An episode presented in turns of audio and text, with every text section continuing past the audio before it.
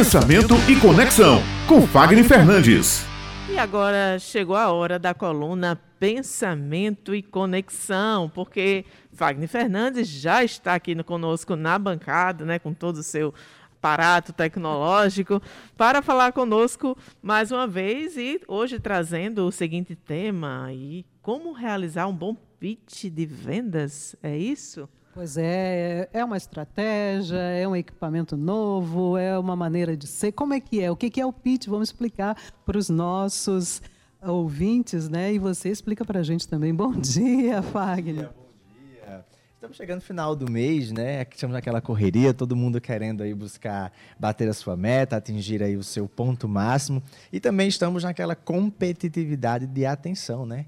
Quero a atenção das pessoas para poder vender o meu negócio, vender a minha ideia, fazer valer a pena. Então, o pitch é aquela forma prática, objetiva, direta, emotiva, porque as pessoas esquecem que tem que jogar a emoção para que nós consigamos ter uma mensagem que alcance o seu objetivo para muitas pessoas em um dado tempo que seja é, rápido, que seja leve, que seja divertido e que tenha essa praticidade em que a mensagem possa se tornar clara. Então, o que é que é necessário para que nós possamos fazer hoje um bom pitch de vendas?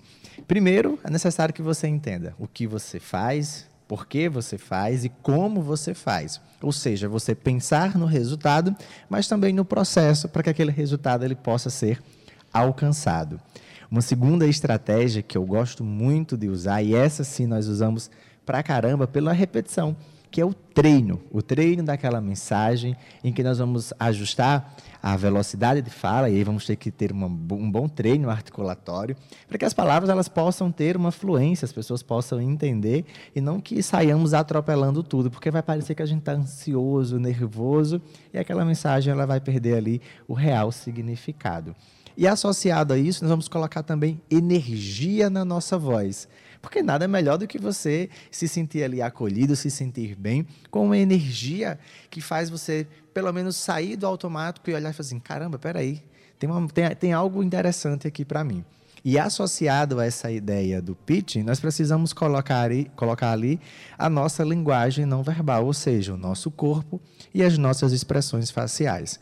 Quando isso está alinhado, esses três pontos estão alinhados, o seu produto ele vai começar a ganhar vida, ele vai ganhar voz, ele vai ganhar oportunidade, para que as pessoas possam entender o que você está fazendo, o que você está falando e entender sobre algo que é geração de valor, ou seja, qual é o grande benefício que eu tenho ao adquirir, ao consumir esse produto ou esse serviço ou até mesmo essa mensagem, já que hoje nós também vendemos mensagens, né? Cada vez mais a gente está precisando aprender como vender a nossa mensagem. Então, o pitch, de forma bem estruturada, ele ajuda muito a gente a conseguir se destacar. E aí existem diversos tipos. Existem os pitches mais curtos, esses que são, que a gente chama de elevador, 15, 20 segundos. E é interessante porque as pessoas pensam assim, mas eu não disse tudo. E o pitch tem essa função, não é para você dizer tudo.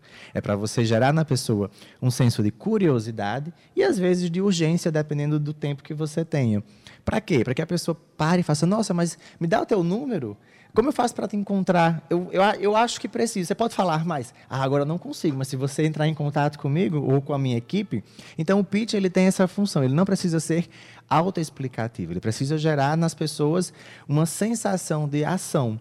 Então, isso a gente aprende muito com as startups, quando era muito em alta, né? havia muito isso, como vender um projeto, uma ideia. Nós aprendemos muito a vender ideias com as startups. E hoje, através dessa expansão da comunicação, a gente está aprendendo a vender a nossa mensagem, que necessariamente não é um produto ou um serviço, mas é literalmente um conjunto de características que faz com que as pessoas queiram se conectar conosco e dizer: eu assisto, eu ouço, eu defendo porque eu gosto. E aí só então eu consumo. Então, isso é uma relação que a gente está mudando de comportamento bastante interessante. E que tem alcançado os meios de comunicação também tradicionais. As pessoas precisam agora saber quem está por trás da bancada. Então, fazer pitch é isso: é você poder se tornar uma pessoa expansiva, uma pessoa que desperta curiosidade, que desperta desejo, para que as pessoas tenham uma intenção de uma ação, que normalmente é me passa teu contato.